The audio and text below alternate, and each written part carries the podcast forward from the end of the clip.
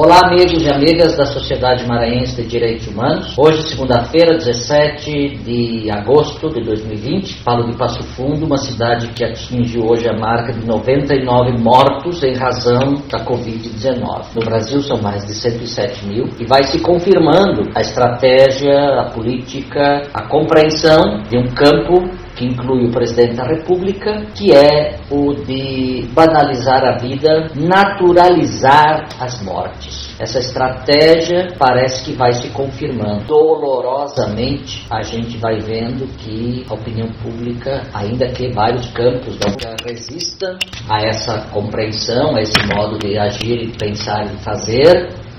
a opinião pública vai, cres vai crescendo na opinião pública, sobretudo naqueles setores que são aderentes ao bolsonarismo essa é, posição.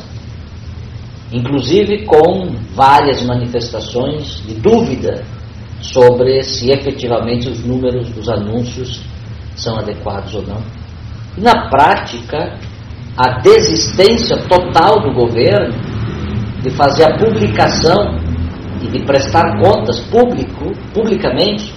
sobre esses números. Então, se há um tempo atrás dizíamos que tínhamos números esses números escondiam gente, agora temos sequer números. Portanto, morreu mais um, mais dois, não faz muita diferença para essa parcela significativa da opinião pública. Sem contar as subnotificações e a cruel estratégia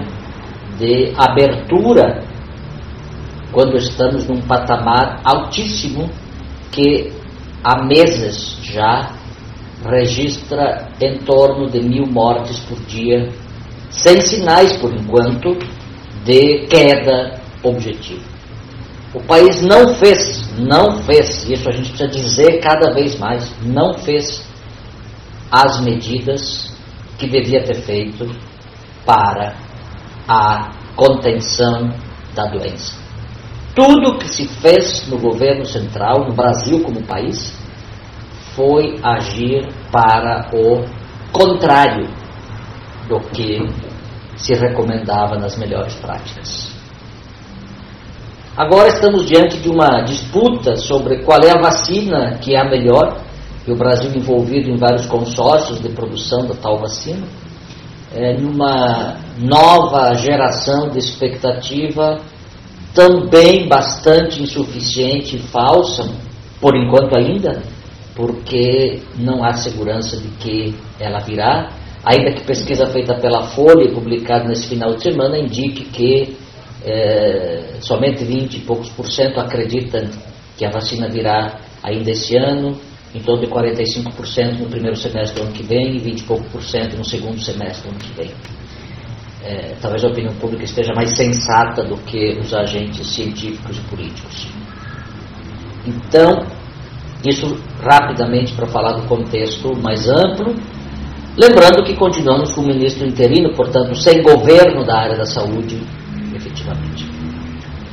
Um segundo aspecto a considerar é a dimensão política houve nessas últimas semanas um,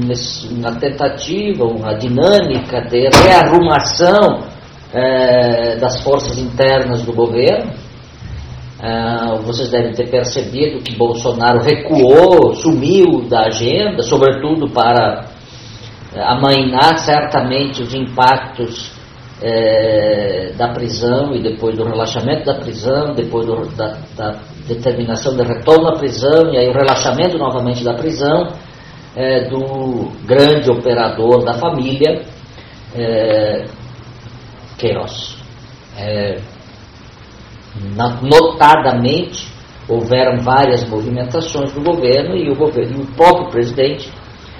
sumiu da agenda, deixou de fazer a guerra cultural que é a sua máxima expressão de ação política, é, obviamente manteve essa guerra cultural por seus asseclas, não sendo ele mais o agente principal, dado que já não fez mais aquelas declarações bombásticas na saída do palácio, enfim, uma série de ações que ele fazia cotidianamente, produzindo factóides políticos, produzindo fake news, produzindo é, orientações para o seu, aspas, exército eh, passaram a ser feitas por outros meios de maneira não tão incisiva e pessoalizada na figura do presidente da República. Isso é um fator importante para a gente observar do ponto de vista político. Os rearranjos do Centrão, eh, os movimentos do MDB, do DEM, que vão se confirmando. Por outro lado, a reação do Guedes, que teve, viu sua equipe econômica praticamente esvaziada pela demissão de vários de seus principais auxiliares, e aí a tentativa de checkmate na semana passada, é quando ele voltou à carga com a discussão sobre o teto, sobre a impossibilidade, ou portanto sobre a necessidade de políticas de austeridade, de privatização, enfim, a retomada da agenda neoliberal, onde teve respaldo eh, do presidente da Câmara e do Senado numa tentativa de cerceamento eh, do presidente da República para que ele eh, atendesse a essa medida. Estava em jogo, obviamente, uma possibilidade de o presidente da República aprovar uma perspectiva não de aumento de gastos sociais para o atendimento das necessidades fundamentais, mas a possibilidade de um arranjo populista que dialoga muito com o auxílio emergencial. E isso tem muito a ver com o resultado da pesquisa sobre, sobre a aprovação do presidente da República e a indicação de que eh, boa parte dos apoios que ele teve e que foram aumentados teria vindo em razão do auxílio emergencial.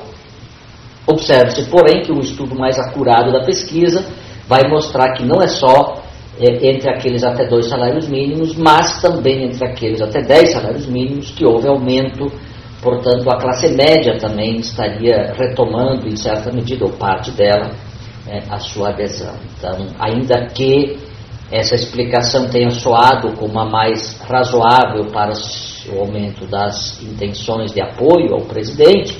elas não explica de todo essa realidade. Mas o presidente notou ali uma perspectiva, se não que de é, consolidação de sua base, porque isso não é uma base, ao menos de é, manutenção é, do apoio à sua figura. E, obviamente, o recado do mercado financeiro, vinda pela tentativa de retomada da direção política dentro do governo do Guedes,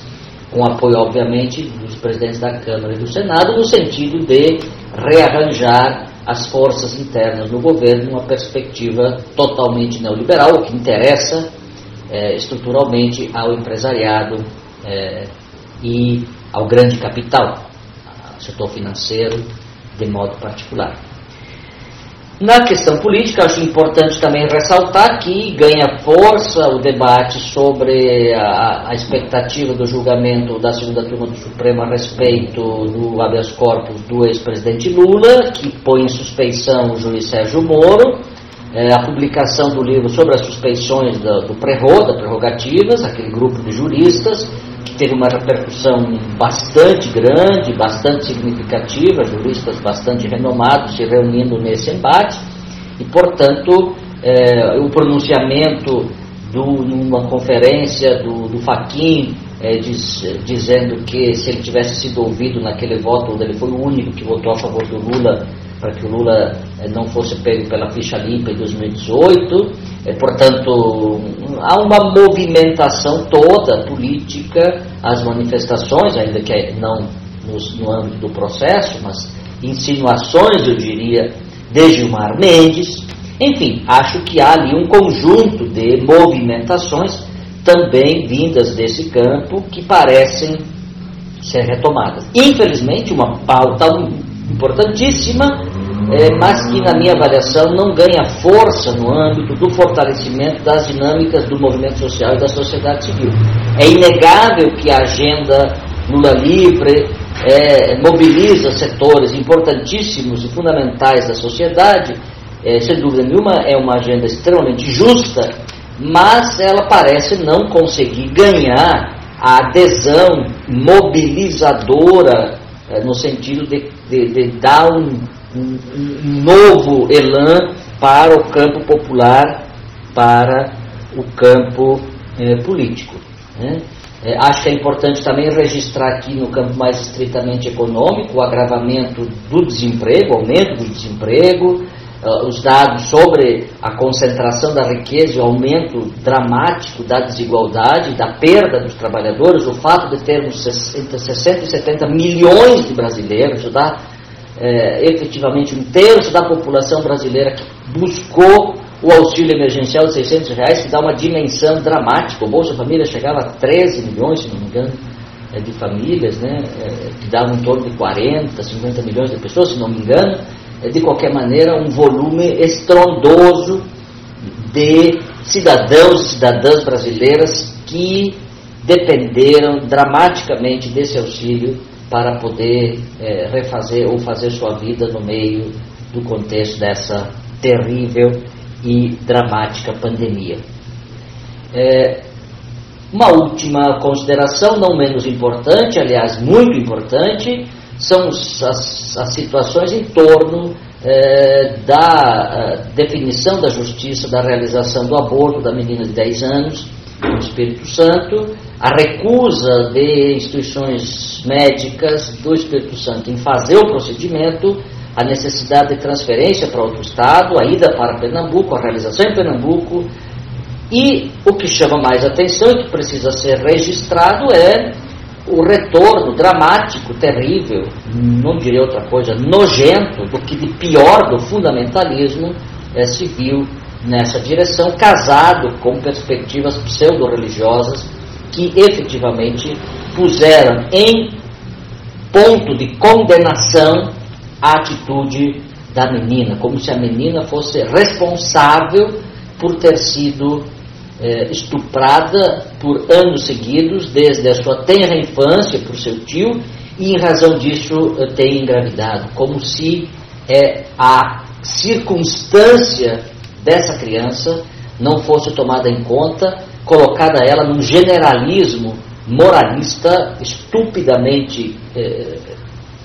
sério estupidamente eh, dramático eh, que generaliza a ideia de que meninas que engravidam o fazem porque o querem, como se fosse um desejo de uma menina de 10 anos se tornar mãe, o que é um absurdo pelo simples fato. Ainda que esse juiz tenha consultado a criança e tenha dito que ela, por ser de menor, não teria decisão sobre a sua própria condição e, portanto, dá vazão a uma certa versão de que ela teria é, condições de decidir, assim como teria tido condições de decidir sobre engravidar, agora teria condições de decidir sobre não permanecer grávida, o que é uma atitude, eu acho, condenável, porque efetivamente nesse caso se trata de uma circunstância objetiva de estupro. A, a legislação é claríssima sob esse ponto de vista, enquanto se trata de crianças, não só de crianças, mas também de adolescentes, mas particularmente das crianças, não há outra qualificação e, portanto, se é gravidez em consequência de estupro, estaria abrigada entre aquelas possibilidades de realização sem que isso configure é, ação é, penalizável é, e, portanto, uma circunstância que efetivamente, por um lado, mostra a crueldade das relações e do cuidado ou da falta de cuidado com as crianças, e por outro lado, a terrível reação dos setores das, das vertentes fundamentalistas, sobretudo do fundamentalismo religioso, eh, invocando eh, proteções divinas para atitudes completamente eh, absurdas e desumanas como essa, é, onde efetivamente o que se trata de fazer não é exatamente um aborto, e sim a realização de um ato justo, que é o de libertar essa criança de condições que efetivamente só viriam para destruir ainda mais a sua humanidade já vitimizada altamente pelas relações estabelecidas no espaço é, é, doméstico, né, e que resultou na violência sexual tão terrível. Então, esse, esse, esse fato recoloca o tema e a importância do enfrentamento desse fundamentalismo como prioridade cultural, como prioridade social, como prioridade, eh, política. Enfim, para terminar, eh, queria enfatizar a importância eh, dos processos de resistência, de organização, que seguem muito pontuais, muito ainda frágeis, mas que eu considero importantes, e sempre importante lembrar deles, porque eles é que podem ensejar possibilidades de produção efetiva de alternativas ou de superação desse estado da questão. Então,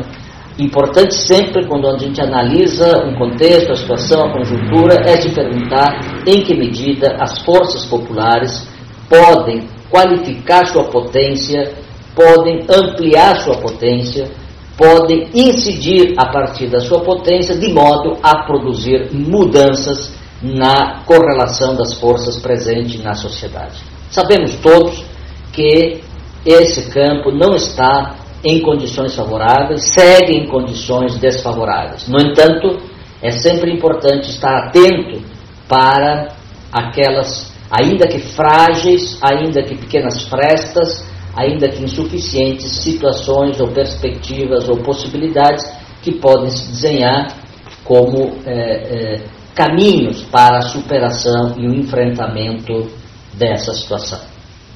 Penso que com esses elementos trouxe aspectos e subsídios para a análise. Um abração.